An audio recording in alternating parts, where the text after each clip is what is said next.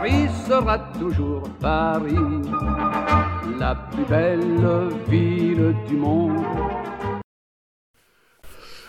Bonjour à tous et bienvenue dans ce nouvel épisode de Radio Paris Vox euh, pour évoquer cette fois-ci le sujet de la commune de Paris.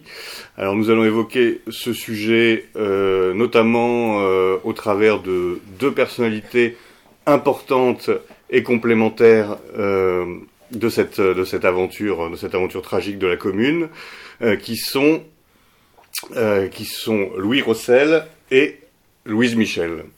Alors pour, euh, pour évoquer euh, ce sujet, je suis, ça ne va pas vous surprendre, en compagnie de Jean Ernis, euh, Jeannot le déboîteur, hein, comme on l'appelle dans, dans, certains milieux interlopes.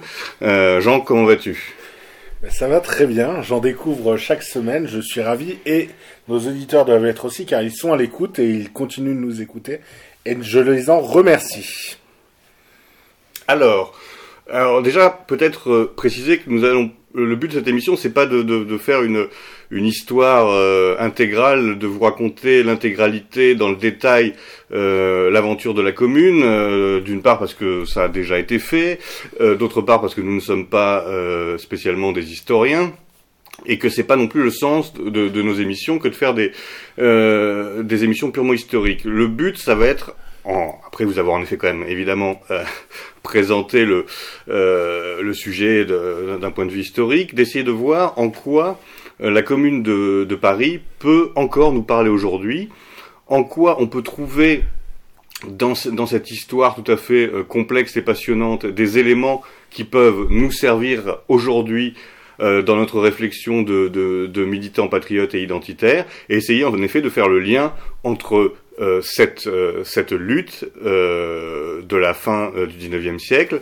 et les luttes contemporaines, et notamment celle des Gilets jaunes. Mais on va quand même peut-être commencer par évoquer donc les deux personnalités que je citais en introduction, en commençant par Louis Rossel. Juste, je sais pas si tu permets qu'on fasse juste un détail un rappel quand même de ce qu'était la commune. Oui, oui, oui, tout à fait. C'est la logique. Euh, voilà, c'est plus logique. Tu as tout à fait, tu as fait, tu as tout à fait raison. Pour redonner quelques dates. Donc la commune a eu lieu en 1871. Elle a duré deux mois, euh, du mois de mars au mois de mai 1871. Elle s'est terminée par une semaine sanglante. On y reviendra tout à l'heure. La commune, c'est un moment de l'histoire de France assez particulier. 1870, la guerre de Prusse oppose euh, donc la Prusse à la France. La France n'est pas glorieuse dans cette guerre et notamment ses généraux. Si ses soldats sont valeureux, euh, ceux qui tiennent euh, l'armée en sa tête le sont moins. Et la France négocie sa reddition face à la Prusse. La France se remet très mal de cette défaite qui est mal acceptée. En parallèle de ça, on a une assemblée constituante qui ne plaît pas à tout le monde, notamment aux Parisiens et d'autres citoyens en France, qui décident de s'émanciper de cette euh, de, l'État en fait et se constituent en communes euh, libres euh, et autogérées, j'ai envie de dire. Donc c'est le cas de Paris, c'est le cas de Lyon, c'est le cas d'autres villes. Voilà, je pense qu'on a fait le, le tour. Oui, un très grand trait, c'est le contexte. Euh, donc refus, refus par, euh, par les, Parisiens de la reddition, de la défaite, inquiétude aussi sur l'avenir politique. Euh, les franges, on va dire, progressistes, socialistes, craignent euh, que l'Assemblée constituante, en fait, revienne à, revienne, à la monarchie. Donc, ce sont ces deux éléments qui vont, qui vont déclencher l'insurrection, l'insurrection parisienne et euh, dans, dans, au cours de laquelle vont donc s'illustrer les deux personnages euh, dont nous allons vous parler, et cette fois-ci Louis Rossel. Louis Rossel, voilà.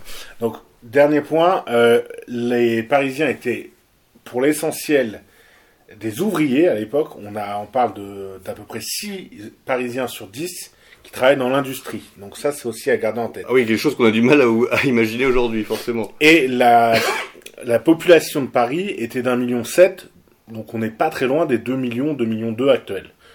Euh, alors que la population de la France était bien inférieure à celle qu'elle est aujourd'hui. Louis Rossel, lui, n'est pas ouvrier. Louis Rossel, il peut être considéré par certains euh, comme un traître, pour d'autres un héros. Ce serait plutôt notre cas, à nous, de le considérer comme un héros. Il est breton de naissance et ça fera plaisir à certains de nos auditeurs. Il était protestant, d'une famille plutôt aisée, bourgeoise, euh, qui comptait de nombreux officiers. Euh, comme cette famille, il décide de s'engager dans l'armée. Il fait polytechnique et il rentre dans le génie. Lors de la guerre de 1870, il est capitaine. Sa bravoure et celle de ses hommes n'empêchent pas la défaite, comme je l'ai dit tout à l'heure. Il tente de renverser le maréchal Bazaine qui lui souhaitait capituler. Il est alors enfermé. Il arrive à s'échapper rapidement de son enfermement, euh, alors que Bazaine lui capitule. Rossel revient malgré tout pour servir l'armée française. Après un périple au sein de l'Europe, euh, il part par le Luxembourg, la Belgique, pour atterrir en Angleterre et pour revenir en France, là où il se met au service de Gambetta. Gambetta qui était le ministre de la guerre. On l'envoie au camp de Nevers en tant que colonel auxiliaire. Voilà, pour le début. Là où c'est intéressant, c'est qu'on ne saura jamais la véritable valeur militaire de Rossel. Un biographe dit c'est lui en 1873 que c'était un homme d'action mais qu'il n'était pas rêveur. Pour autant, ce biographe étant quelqu'un lié au régime, comment C'était pas l'inverse Qu'il était que c'était pas un homme d'action mais un rêveur Oui, c'est ça. D'accord. J'ai dit inverse Oui, mais c'est pas grave. Pardon. Continuons. Il est euh, intéressant de voir que Rossel rejoint rapidement la commune. Dès que la commune se décrète, il décide de la rejoindre, arguant là qu'il choisit le peuple et l'amour de son pays. C'est ce qu'il explique dans une lettre à Gambetta. Je cite cette lettre. Il y a deux partis en lutte dans le pays. Je me range sans hésitation du côté de celui qui n'a pas signé la paix et qui ne compte pas dans ses rangs de généraux coupables de capitulation. Il explique également dans une lettre qu'il envoie à un journaliste anglais Le 18 mars, je n'avais plus de patrie. La France s'était effondrée. Plus de courage, plus de patriotisme, plus d'honneur. Le 19 mars, j'apprends qu'une ville a pris les armes et je me raccroche désespérément à ce lambeau de patrie. Je ne savais pas qui étaient les insurgés, mais je ne savais qui était contre ces insurgés, et cela me suffisait. Donc on voit bien là qu'on a affaire à quelqu'un qui est authentiquement patriote et qui rejoint la commune par souci patriotique. C'est-à-dire qu'il refuse la défaite et il se dit que ces insurgés euh, seront le moyen de combattre la Prusse après avoir combattu l'État, quelque part. Il arrive à Paris, il n'est pas forcément accueilli comme il l'entendait, lui pensait qu'on lui déroulerait un peu le tapis rouge, ce n'est pas le cas. Euh, il s'inscrit euh, au niveau de, de la municipalité, euh, bah, de la commune, pour remplir des tâches. Après quelques semaines, il est finalement mis à l'armée de la tête des communards. Là, euh, c'est un peu le, la sidération pour lui, parce que lui qui est un soldat de métier, il s'attend pas à ce qu'il a, il s'attend pas à ce qui, ce qui, ce qu'il arrive en fait. Parce qu'il va découvrir. oui. Exactement, il découvre des hommes qui ne sont pas formés, qui ne sont pas équipés, et surtout qui sont très indisciplinés. On est dans une armée révolutionnaire, ce n'est pas une armée de métier. Et euh, là où euh, Rossel a connu euh, des hommes disciplinés et euh, qui euh, suivent les ordres, là il a- est face à des hommes idéalistes euh, qui- et qui n'ont pas forcément le, le, le savoir et le, le comment dire le l'envie militaire, le respect des militaire, hiérarchies. exactement. euh, Euh, la guerre suit son cours. Rossel occupera plusieurs euh, fonctions. Alors on parle de, de quelque chose qui a duré un mois et demi, donc il s'est quand même passé beaucoup de choses. Il a été notamment nommé en tant que juge, il a donné des peines, euh, il a tenté bien, aussi bien qu'il a pu, euh, d'organiser la résistance face aux Versaillais qui tentaient de reprendre du terrain euh, sur Paris et notamment au niveau des forts.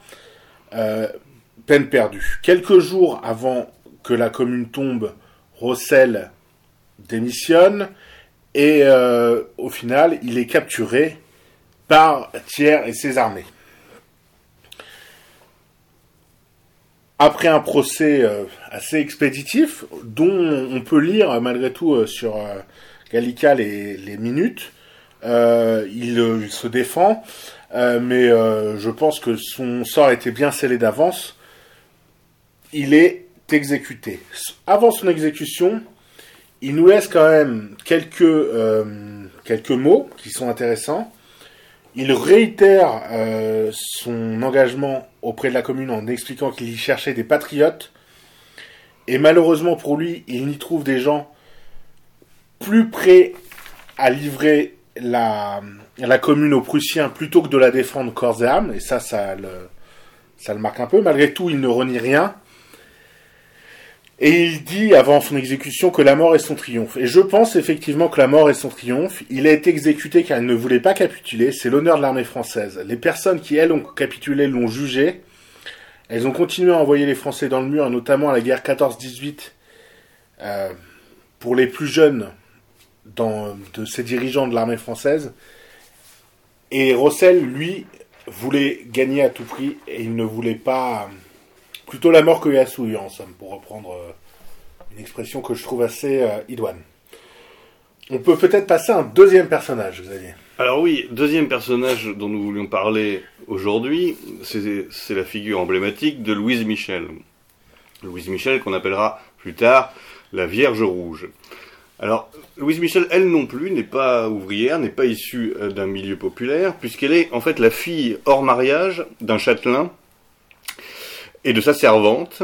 Elle est née au château de Vroncourt, en Haute-Marne, et elle est élevée ensuite par ses grands-parents, et donc bénéficie d'une instruction euh, bourgeoise, euh, même un peu aristocratique, pourrait-on dire, mais une éducation également libérale. Elle découvre notamment la lecture de Voltaire et Rousseau, elle étudie la musique, etc. Elle est euh, cependant, finalement, après la mort de son père et des grands-parents, chassée, chassée du château, et euh, pour euh, gagner sa vie, elle devient euh, institutrice. Elle s'installe ensuite à Paris pour enseigner dans une institution et elle continue à satisfaire sa soif de connaissances puisqu'elle est très avide de, découvrir tous les pans de la, de la culture. Elle suit des cours d'histoire dans de nombreux domaines et elle rencontre un peu le Paris euh, intellectuel, euh, intellectu mais pas le pari, euh, pas le gratin, on va dire, euh, euh, installé et bourgeois, mais plutôt en effet les, les intellectuels contestataires, progressistes, socialistes. Elle fait notamment la, la, la connaissance de Jules Vallès, de Jeanne Varlin, etc., de Théophile Ferré. Elle, elle commence à écrire dans des journaux d'opposition. Elle rédige des poèmes qu'elle adresse d'ailleurs à Victor Hugo, qui lui répond, et euh, elle entretiendra euh, avec Victor Hugo une correspondance de presque 20 ans. Elle devient aussi la secrétaire de la Société démocratique de moralisation, qui a pour but d'aider les femmes à vivre par leur travail. Donc là, on voit déjà le début de son engagement euh, qu'on pourrait appeler féministe, même si évidemment, euh, c'est pas tout à fait le, le féminisme d'aujourd'hui. On reviendra là-dessus tout à l'heure. Elle fréquente également euh, des cercles politiques et donc engage, s'engage dans, cette voie du socialisme révolutionnaire qu'elle ne quittera euh, que bien plus tard pour basculer dans l'anarchisme. Donc au moment de la commune, elle euh, intègre le comité de vigilance des citoyennes du 18e arrondissement, s'y montre très active, et elle fait partie de la frange révolutionnaire la plus radicale, à tel point qu'elle se porte notamment volontaire pour aller toute seule, à Versailles, assassiner Adolphe Thiers. Mais ce projet euh, n'est pas retenu euh, par ses camarades. Donc elle combat euh, avec les communards tout au long du siège par les Versaillais, mais sa mère, ayant été finalement arrêtée et menacée d'être exécutée par les Versaillais, Louise Michel finit par se rendre pour, pour faire libérer sa mère. Alors là, elle va être jugée. Et je voulais faire une citation de ce, ce procès, qui est particulièrement, euh, je trouve, révélatrice de l'état d'esprit pardon, de Louise Michel. Devant ses juges, voilà ce qu'elle déclare. Ce que je réclame de vous, c'est le poteau de Satori, où déjà sont tombés nos frères. Il faut me retrancher de la société. On vous dit de le faire, eh bien on a raison. Puisqu'il semble que tout cœur qui bat pour la liberté n'a droit aujourd'hui qu'à un peu de plomb, j'en réclame ma part, moi. On voit quand même que c'est une femme exceptionnellement courageuse. Euh, niveau féministe, c'est quand même autre chose que Caroline de Haas et l'élargissement des trottoirs parisiens. Alors malgré cette euh, magnifique déclaration, elle n'est pas condamnée, elle n'est pas elle condamnée à mort, mais elle est euh, condamnée à être euh, envoyée au bagne et à l'exil à perpétuité. Donc elle est envoyée en Nouvelle-Calédonie où elle passe donc plusieurs années, et c'est là-bas qu'elle va en fait euh, basculer du socialisme révolutionnaire à l'anarchisme, notamment en euh, intégrant, en étudiant les erreurs euh, de la commune. Et finalement, euh, elle bénéficie de remise de peine et elle est, euh, peut rentrer en France, elle est libérée, peut rentrer en France en 1880. Lors de son retour, elle est accueillie par une foule immense. Elle jouit d'une très grande popularité et reprend son activité militante. Donc elle enchaîne alors les conférences, les interventions, les écrits. Euh, une anecdote aussi révélatrice de ce qu'est cette femme. Euh, en 1888, euh, Pierre Lucas, un extrémiste, essaie de l'assassiner. Il la blesse à la tête.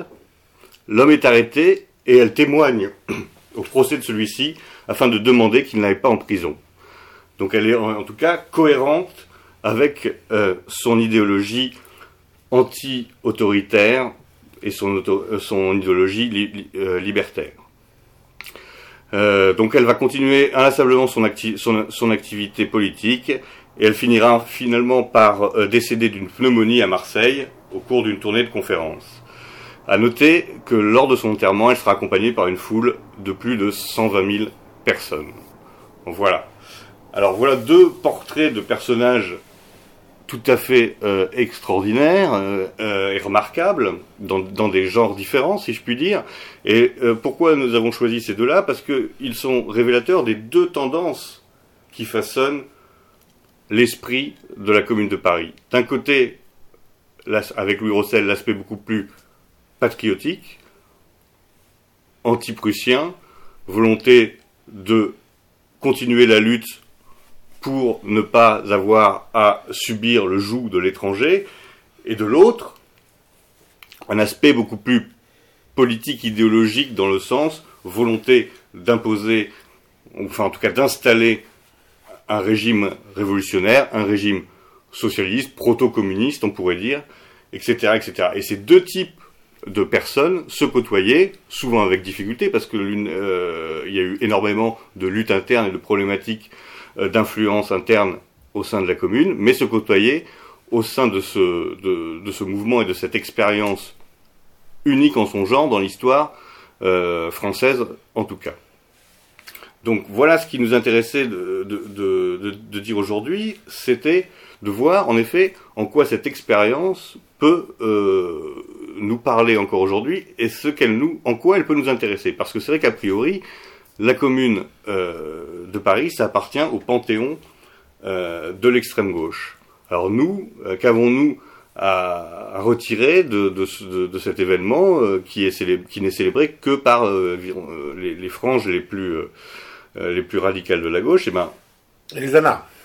et les anarchistes, ben, différents éléments. Enfin, on n'est pas les premiers à le faire. hein. Il y a eu, il y a, il y a- il y a eu de- de- de- des écrits très- déjà très intéressants là-dessus, etc. Mais c'est vrai que pour, on va dire, peut-être les plus jeunes de nos camarades ou des gens qui sont plus issus de la droite classique, ça peut surprendre une référence à la à la commune de Paris. Alors évidemment, l'élément le, plus euh, le plus évident de ce rapprochement, c'est celui du patriotisme, comme euh, ça a été euh, dit et redit dans la présentation de Louis Rossel, c'est que au sein de ce mouvement, il y avait quand même cet attachement viscéral et ce refus de la défaite dans lequel on peut évidemment se reconnaître.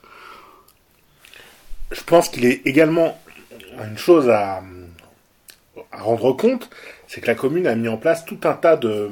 La commune n'était pas qu'une résistance militaire. La commune était la recréation d'un mode de vie. Alors sans rentrer dans tous les détails, comme on a dit, on va pas faire toute l'histoire, mais l'idée était de donner une éducation aux enfants. Euh, il y avait une distanciation de prise par rapport à l'Église également. Euh, l'idée c'était d'occuper toutes les strates de la société et pas seulement une strate euh, militaire.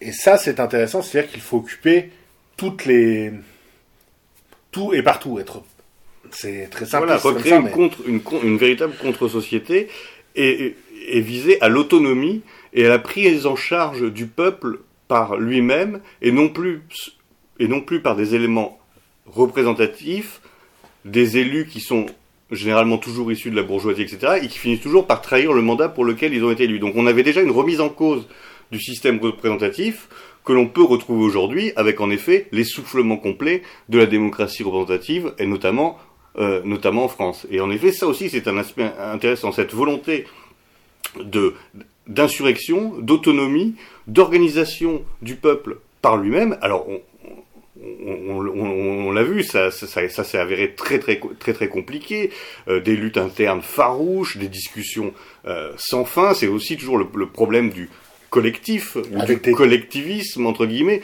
C'est des discussions parfois stériles. C'est d'ailleurs ce qui a aussi coûté euh, une, la, une défaite militaire aussi rapide.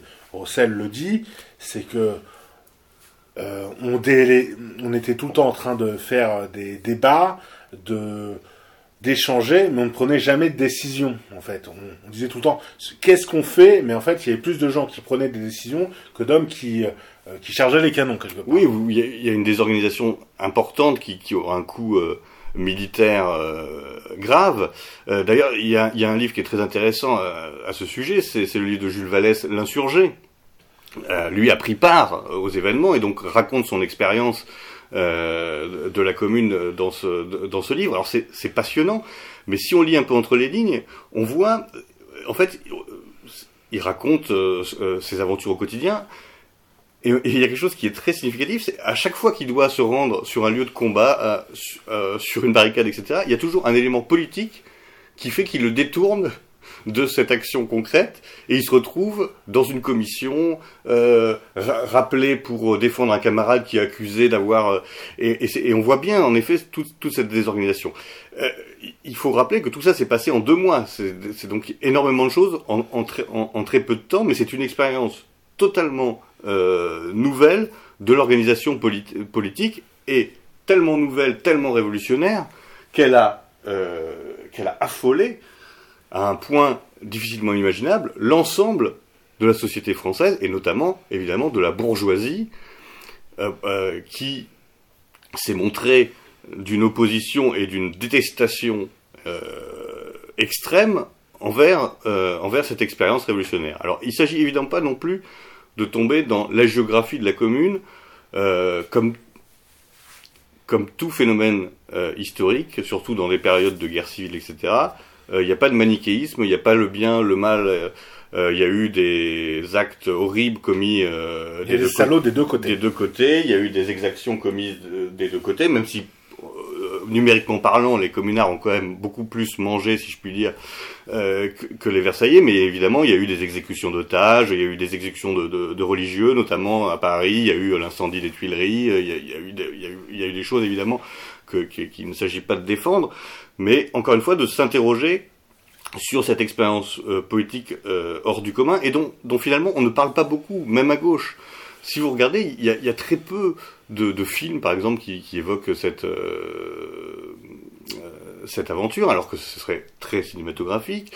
Euh, la gauche n'aime pas trop non plus s'y référer parce que justement c'est un phénomène complexe, c'est un phénomène beaucoup moins manichéen, beaucoup moins simpliste que euh, que ne le voudrait leur euh, leur historiographie officielle, etc. Donc c'est intéressant, c'est pour ça que c'est intéressant aussi de de s'y pencher. Effectivement. Ce qui est intéressant de voir, c'est que lors du déclenchement des événements de la commune, une grande partie de la population bourgeoise a quitté Paris. C'est-à-dire que Paris était une ville, comme je l'ai dit au début de mon propos, composée essentiellement d'ouvriers. Les bourgeois ont quitté la ville très rapidement. On parle de près de 50% des bourgeois des beaux quartiers qui auraient quitté la ville pour se réfugier à Versailles. C'est quand même c'est considérable. Ah ben on le voit encore aujourd'hui, hein. dès que ça va mal, euh, le bourgeois a tendance à s'enfuir. En effet. Et au-delà de ça, tu le disais très justement Xavier, au niveau du bilan humain de la commune, alors que les Versaillais auraient perdu un millier, quelques milliers d'hommes au maximum, les communards, déjà, on n'a pas de décompte précis du nombre d'hommes qui sont tombés à la commune. Ça, c'est une première chose. On parle entre 20 000 et 30 000 hommes. Et les exécutions ont cessé à Paris parce que les égouts reflouaient tellement de sang qu'on ne pouvait plus humainement euh, sanitairement même. Oui, c'est-à-dire que la terre n'avalait plus le sang qui s'accumulait dans les égouts. Je pense que c'est glauque, mais il faut se rendre compte de ces propos. C'est-à-dire qu'on est sur quelque chose de, de, très significatif. Oui, et, évidemment, euh, les Versaillais qui se prétendaient les tenants de l'ordre euh, et de la justice face à la racaille et au chaos euh, ne se sont pas beaucoup souciés de réglementation ou de tribunaux respectueux des, des, des, droits ou des lois dans cette dans cette répression. Évidemment, il s'agit essentiellement d'exécutions de, sans jugement, euh, il, suffisait d'avoir les mains qui sentent la poudre pour être pour être euh, fusillé sur place, etc., etc. Il y a eu une, véritable volonté de, de, vengeance de la part de la bourgeoisie. Il y a il y a une volonté d'éradication en pensant qu'il euh, fallait tuer le maximum de ces euh, révolutionnaires pour que ce genre d'événement ne puisse plus euh, se réitérer. Euh, il y a eu une volonté évidemment d'impressionner la je veux dire, l'inconscient national, parce que c'est vrai que ce genre, euh, ce genre de bain de sang marque forcément euh, l'intégralité d'une euh, d'une nation et dire bah ils s'y répondront à deux fois avant de avant de recommencer à vouloir se passer de la bourgeoisie pour les gouverner. Avec l'armement de l'époque, pardon d'insister sur ces questions un peu techniques, mais à l'époque, on n'a pas de fusil mitrailleur euh, de Kalachnikov, on a des fusils qu'il faut recharger. À un coup, on est sur une, euh, une stratégie de la mort qui est quand même euh, pénible, hein, même pour les gens qui l'organisent. Oui, alors ce qui est encore plus impressionnant, c'est de voir à quel point cette répression a été souhaitée et a été soutenue par quasiment l'intégralité de la, de la bourgeoisie et même du monde culturel littéraire de l'époque ça c'est particulièrement intéressant parce que, alors, que la droite conservatrice, euh, réactionnaire, etc., se soit réjouie et frotté les mains, ça peut idéologiquement se comprendre. Euh, mais ce qui est intéressant, c'est de voir que même la frange, on va dire, socialiste modérée ou progressiste, s'est rangée du côté des Versaillais et a applaudi euh, dès demain au massacre des communards. Et ce rapprochement entre la bourgeoisie libérale et la bourgeoisie de gauche contre le peuple, c'est aussi un phénomène intéressant et que l'on retrouve évidemment aujourd'hui sous une forme évidemment moins directement violente, en tout cas euh, dans les faits, parce que dans les mots, on le verra tout à l'heure, la violence est presque est presque similaire. MOTS. Mais on voit on voit bien déjà à l'époque que la vraie césure finalement elle n'est pas entre les progressistes et les réactionnaires, elle est entre la bourgeoisie et le peuple. Et, que, et cette césure, elle dure encore aujourd'hui. Et je crois que le mouvement des Gilets jaunes a, fait ressurgir cette césure fondamentale. Je suis assez d'accord avec toi là-dessus. Effectivement, euh, on peut voir euh, que quand la bourgeoisie ou le pouvoir prend peur, il se venge terriblement. Et c'est ça le phénomène de la commune et qu'on a revu avec les Gilets jaunes, c'est-à-dire qu'on a un pouvoir euh, pris de surprise, qui craint pour lui et qui fuit, et une fois qu'il fuit et qu'il euh, euh, se rend compte qu'il peut reprendre le dessus, il veut faire payer très cher le fait d'avoir eu peur. Tout à fait, et on, remarquera aussi que c'est le moment où les masques tombent. Justement, les masques tombent. C'est-à-dire que les gens qui parlent tout le temps euh, du peuple qui euh, ah oui le peuple il faut faire de la redistribution il faut modeler le capitalisme pour pour le rendre un tout petit peu plus équitable etc dès qu'ils sont confrontés à des solutions de rupture des solutions révolutionnaires ils choisissent vite leur camp. Ils choisissent vite leur camp et le camp c'est leur camp social. C'est le, le, camp de leur, leur, classe sociale avant leur prétendue idéologie. Et ça ça c'est vraiment vu au moment de la, de la, commune où des des écrivains considérés comme ce qu'on pourrait appeler de gauche aujourd'hui, etc., ont eu des propos d'une violence inimaginable euh, envers euh, les communards.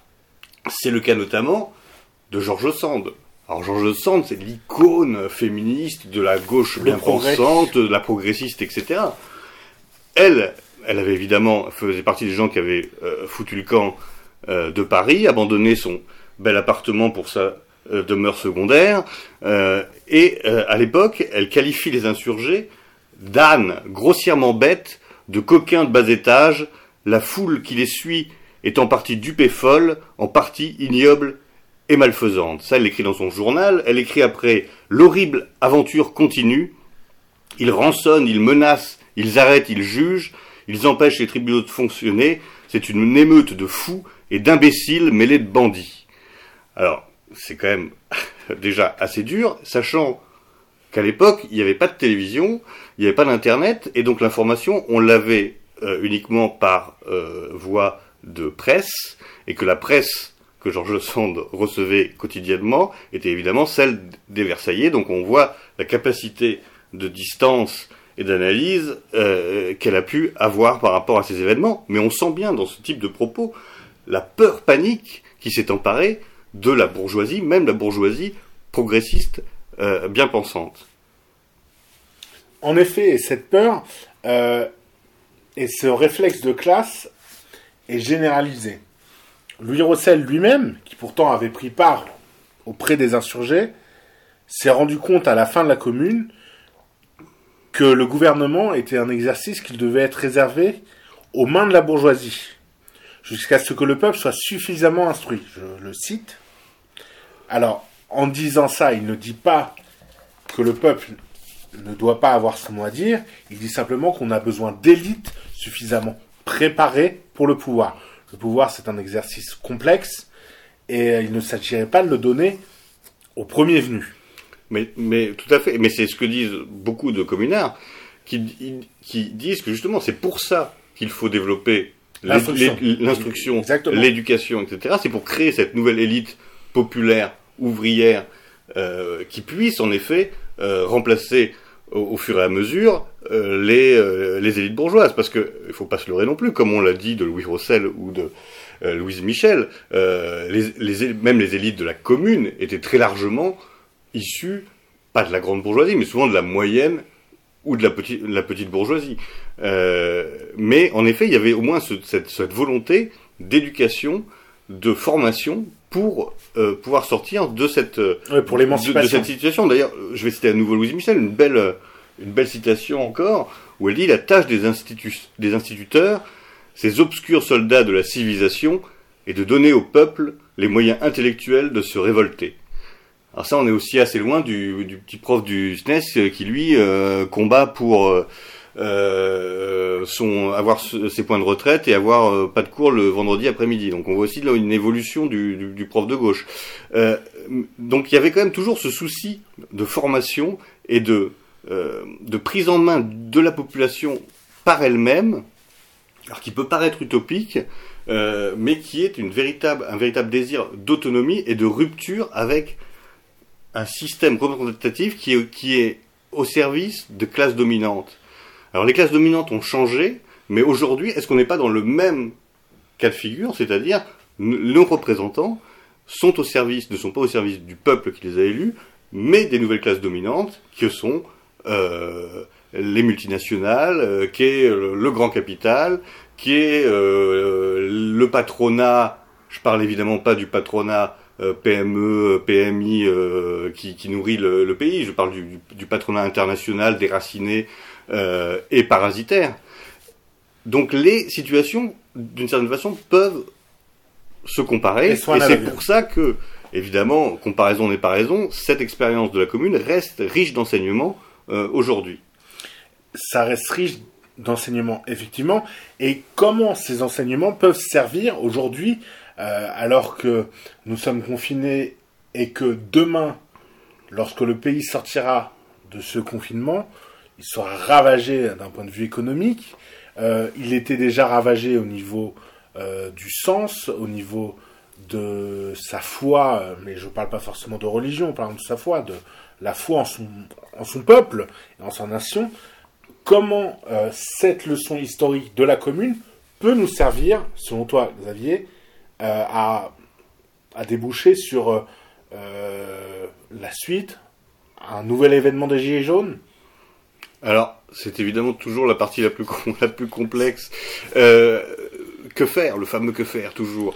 Euh, que, euh, Après, sans être présomptueux, on n'est pas comme voilà. Que, non, non, ben, on, on, essaye juste de, de, euh, de, réfléchir à ce qui est en effet du domaine du possible. Ben, à quoi ça peut nous servir à l'heure actuelle? Je pense déjà, comme, comme toutes les leçons historiques, c'est déjà une leçon d'humilité par rapport à des gens euh, qui ont euh, combattu à un niveau qu'on ne peut même pas imaginer, qui ont donné leur vie, qui ont donné leur vie, qui ont passé des années en prison, etc. Ça nous permet de relativiser euh, nos plaintes, euh, nos maugréations, euh, le fait que oh là là c'est dur aujourd'hui de militer, euh, c'est compliqué, on est fliqué, etc., etc. Ce qui, ce qui n'est pas faux. Hein. Il ne s'agit pas de dire que c'est que c'est faux, mais ça permet quand même de relativiser et donc de nous inviter à nous investir toujours plus, à agir toujours plus, à être à regarder ces martyrs qui sont pas forcément des martyrs de chez nous, comme on dit, mais qui sont des martyrs d'un idéal. Et du peuple français. D'un idéal qui, qui n'est pas forcément entièrement le nôtre, mais qui au moins a ce mérite extraordinaire d'être euh, le fruit d'une pensée qui dépasse l'individualisme, qui dépasse le matérialisme, et qui veut quelque chose de plus grand euh, pour son peuple, quitte à se tromper. Donc déjà ça, je pense que ça peut être une, leçon pour nous encourager à être plus forts, à être euh, peut-être plus euh, courageux, plus motivés. Ensuite, ça nous fait, ça nous montre que ce dont a peur le pouvoir, c'est l'autonomie, c'est la communauté, c'est quand on s'extrait de la matrice. Euh, D'ailleurs, la contestation interne, la, la, contestation à la marge, la contestation euh, l'agitation extrémiste, finalement, elle, elle, elle peut l'intégrer. Ce qu'elle ne peut pas supporter, c'est qu'on sorte de son modèle et qu'on qu en sorte de manière concrète, avec des solutions concrètes, des communautés vivantes, etc., etc. Et, et le fait qu'elle soit terrorisée par ce genre de phénomène montre la voie à suivre. La voie, c'est en effet de se retirer du jeu, d'arrêter d'y participer et de et de d'essayer de construire quelque chose de différents. Alors concrètement, comment ça peut se... se, se... Déjà, j'invite nos auditeurs qui n'ont pas écouté l'émission précédente sur l'économie légionnaire à l'écouter, car on est sur des... Oui, des thématiques tout à fait proches, bien sûr. Une solution, une part de la solution pratique. Euh, quelque chose qui est intéressant et que je tenais à, à souligner, c'est que lors des récentes euh, manifestations des Gilets jaunes, donc il y a plus d'un an maintenant que le mouvement des Gilets jaunes a commencé, on a vu des militants de toute obédience politique, toutes sauf bourgeoise. Je pense que je me trompe pas en avançant ça. On a vu des anarchistes, on a vu des écologistes radicaux, des écolos, des zadistes, des nationalistes, des nationalistes révolutionnaires, des identitaires, des royalistes, des royalistes, des souverainistes. On a très peu vu la classe bourgeoise. Et même euh, euh, bah, disons qu'on n'a pas vu les gros bataillons de la manif pour tous, quoi, pour être, pour, pour, être clair. Les hommes du printemps français, les militants vaillants du printemps français étaient là, la manif pour tous n'était pas là. Donc on a bien vu une césure, et là où c'était encore plus euh, insultant pour les Gilets jaunes, c'est que lors de la reprise des manifestations Manif pour tous, on pouvait voir des banderoles Gilets jaunes avec nous. J'ai trouvé que c'était quand même assez fort de café, dans de gens qu'on n'avait pas vus dans la rue pendant longtemps et qui auraient pu être utiles pour donner euh, une, euh, une conscience et euh, avec un appareil, l'appareil de la Manif pour tous est un appareil qui n'est pas inégalé dans notre famille large, encore une fois. Il n'y a aucun réseau aussi puissant que la Manif pour tous, on va dire entre guillemets à droite. Je pense que oui, oui, alors ça, certainement. Euh, euh c'est en effet une, des problématiques, c'est que la césure euh, sociale a été encore une fois la plus forte. Et, on s'est bien rendu compte qu'il y avait quand même deux France qui, coexistaient.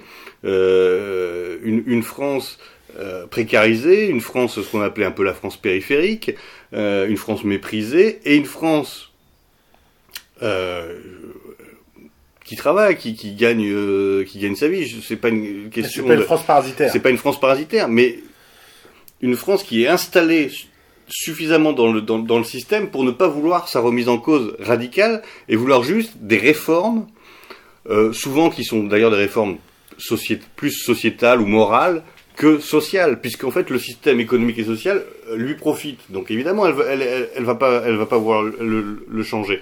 Et en effet, il n'y a pas eu cette jonction euh, entre, euh, on va dire la euh, la, la, droite, la, la, droite morale, la droite euh, euh catholique et, et, la, et, la, et la population des, des Gilets jaunes. Ça ne, ça ne s'est pas fait. C'est peut-être ce qui a manqué pour, pour que ça prenne une autre ampleur.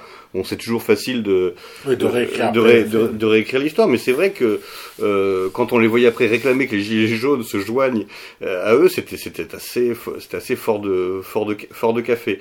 Mais ça laisse quand même un, petit goût amer en disant que euh, on est encore dans, dans, justement ces, ruptures, euh, ces ruptures sociales. Beaucoup de gens me disent dans la, lutte des classes, ça n'existe plus, euh, c'est un concept marxiste, c'est pour les bolcheviks, faut pas en parler. Nous, on est, on n'est pas sur ces lignes-là. Moi, je veux bien ne pas être sur ces lignes-là, sauf que c'est ce que je constate dans ce genre de, de, cas, dans ce genre d'événement, dans ce genre de moment, qu'à un moment, les gens choisissent entre leur portefeuille et, leurs intérêts. Et, leur, et, leurs idées, et ils choisissent leur portefeuille. Et, ça, je ne peux pas ne pas le voir. Je, ça me, voilà, peut-être que c'est naturel, peut-être que ça a toujours été comme ça, mais dire que ça n'existe pas, c'est un déni politique. Et les classes sociales, on les entend pas forcément au thème, euh, au, dans le thème marxiste du terme. Elles ont évolué, évidemment.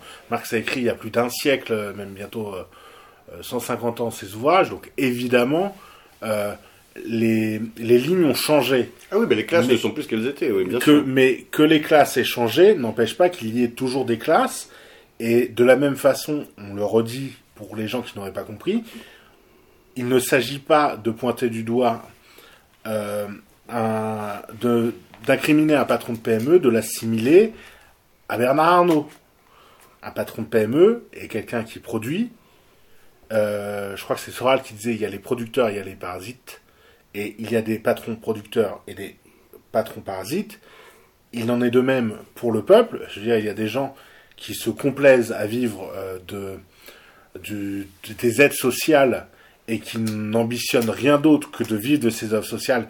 Et au contraire, il y a des gens, euh, et même dans les gens qui bénéficient des aides sociales, qui sont euh, formidables dans leur engagement associatif et qui sont également utiles à la nation. Donc il faut, on parle plus de gens comment dire euh, Non, mais je pense que cette, cette, cette césure euh, est, est, exactement la bonne. C'est-à-dire qu'aujourd'hui, il y a euh, les classes par, les, les parasitaires qui profitent et les productifs. Mais en effet, le jouisseur contre le travail. Au sein de, de chacune de, de, ces catégories, il y aura des nuances, des nuances à mettre.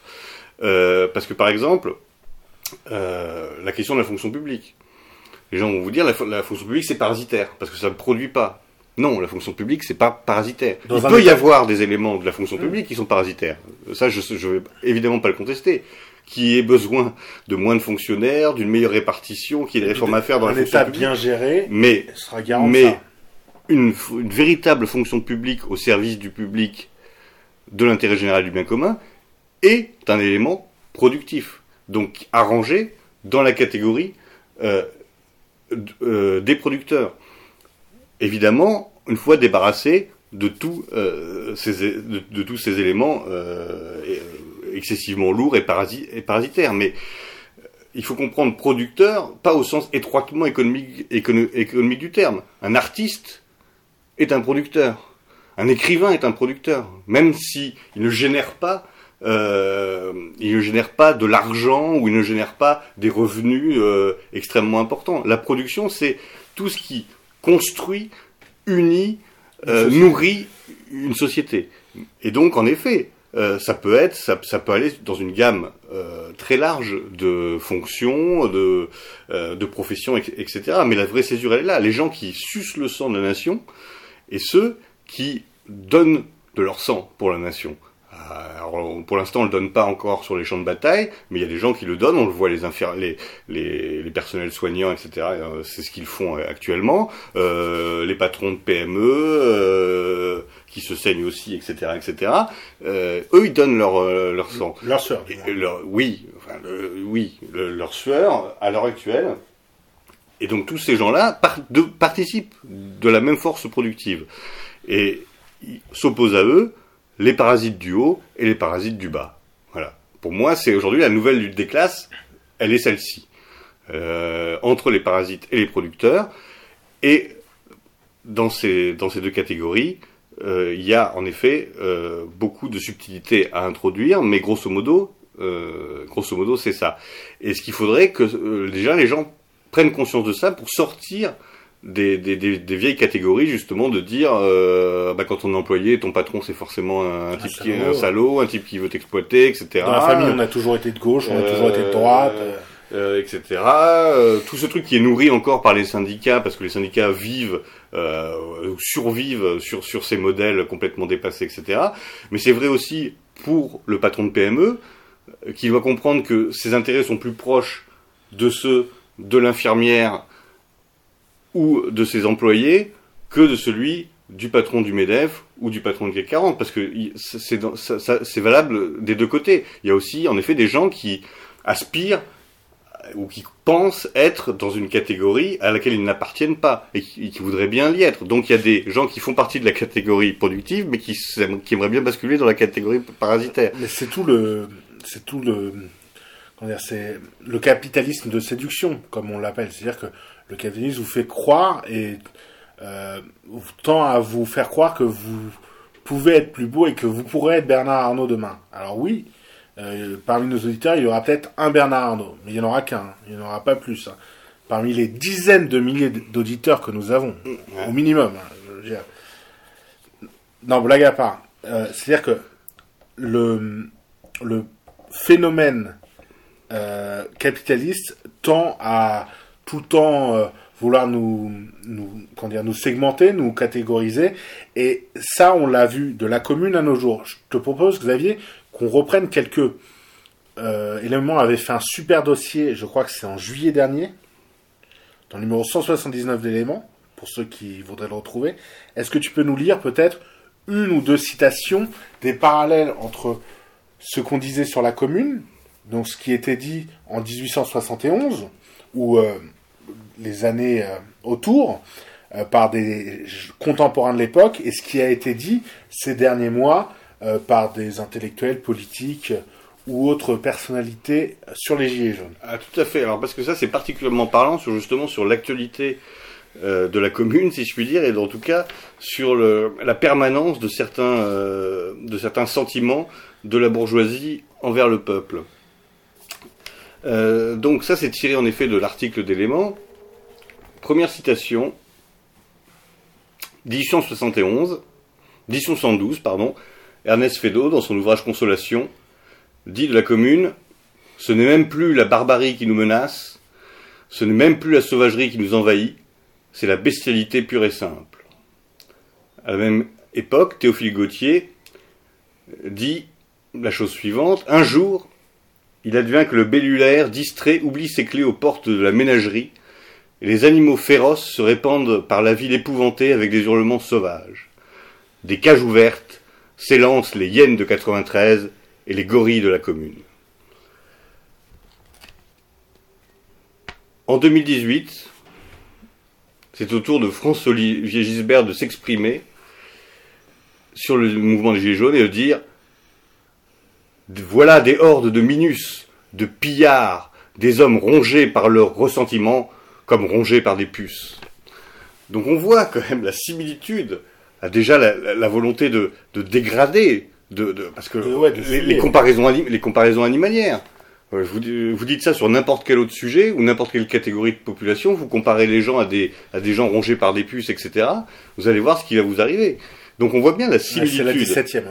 la, la similitude. Autre, autre, euh, autre phrase, autre comparaison. Et, ce sont pourtant des grands auteurs, hein, dans, dans- enfin en tout cas dans le cas de- des gens de 1870, moins de, ceux de 1800 de- 2018. On sent la jalousie de l'auteur, là. hein. Euh, Je vous cache pas, on sent que... Edmond de Goncourt, dans son journal, dit la chose suivante à propos de la, de la commune. Quelle imprévoyance, quel désordre, quel ganachisme. La société se meurt du suffrage universel. C'est l'aveu de tous, l'instrument fatal de sa ruine prochaine. Donc là, c'est la contestation du fait que la parole du peuple est valable. Et ça, ça trouve en écho les citations suivantes. On commence par le référendum d'initiative populaire et on finit par l'antisémitisme. On commence avec Rousseau et on finit avec Doriot. Mais c'est par les marges, ça. Ce euh, pardon, mais ce n'est pas les marges, ça. C'est le cœur du mouvement. Ça, c'est l'ineffable Bernard-Henri Lévy, le 18 février 2019. D'ailleurs, je tiendrais à signaler, chers auditeurs, que Xavier Aimant mis sa plus belle chemise blanche et qu'elle est ouverte jusqu'au nombril, comme son maître, euh, notre maître à tous qu'il vient de citer, et je remercie pour cet hommage. Autre, euh, autre contestation de la, de, de la, euh, je vais essayer de me concentrer malgré euh, ces, ces inepties sans nom. Euh, je, Allez-y, Bernard. autre, euh, autre contestation de la valeur de la parole et du, du- des choix populaires. Dès qu'il est question d'un référendum populaire, Mussolini n'est pas loin. Dès qu'on fait un appel au peuple, le peuple dirige vers la dictature tout un pays. Ça, c'est Jean-Claude Carrière, le 20 décembre 2018. Donc, c'est assez amusant, enfin amusant. Jean-Claude Carrière, qui est journaliste, c'est ça? Oui, ou tragique de voir ça, c'est que à euh, euh, malgré le passage des temps, malgré le, il y a toujours ce même mépris euh, des classes installées, euh, même dites progressistes, pour pour le peuple, la même haine. Les, les paroles sont vraiment très similaires. Et je, pour, prendre un peu de recul sur ces deux sujets, je vous inviterai à revoir, là vous avez un peu de temps, les différentes émissions qui ont été faites sur les 50 ans de mai 68.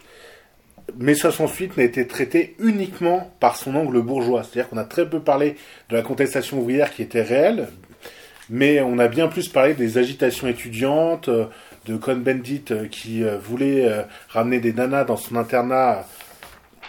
Euh, voilà, donc on est toujours euh, sur le, le peuple est toujours euh, mis de côté. Euh, alors quand je dis le peuple, c'est une inception, c'est c'est un raccourci. Hein, le but c'est c'est pas de, de dire qui est le peuple ou qui ne l'est pas, mais tout ce qui est du moins le plus populaire est toujours ra- rabaissé et de la même façon selon les époques.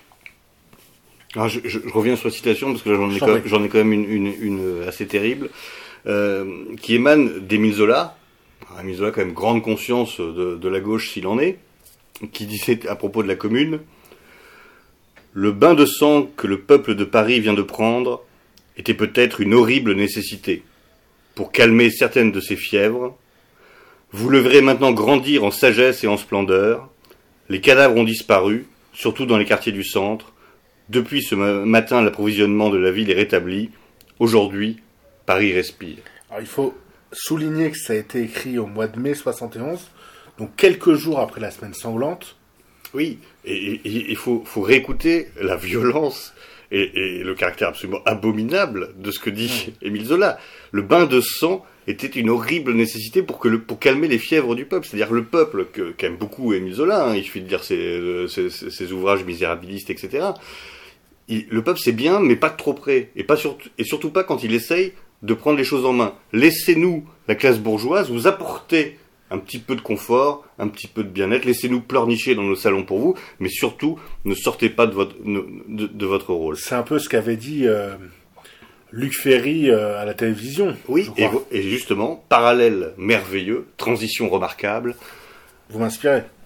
Luc Ferry, euh, sur Radio Classique, le 7 janvier 2019, déclarait Ce que je ne comprends pas, c'est qu'on ne donne pas les moyens aux policiers de mettre fin à ces violences. Qu'ils se servent de leurs armes une bonne fois. On a la quatrième armée du monde, elle est capable de mettre fin à ces saloperies.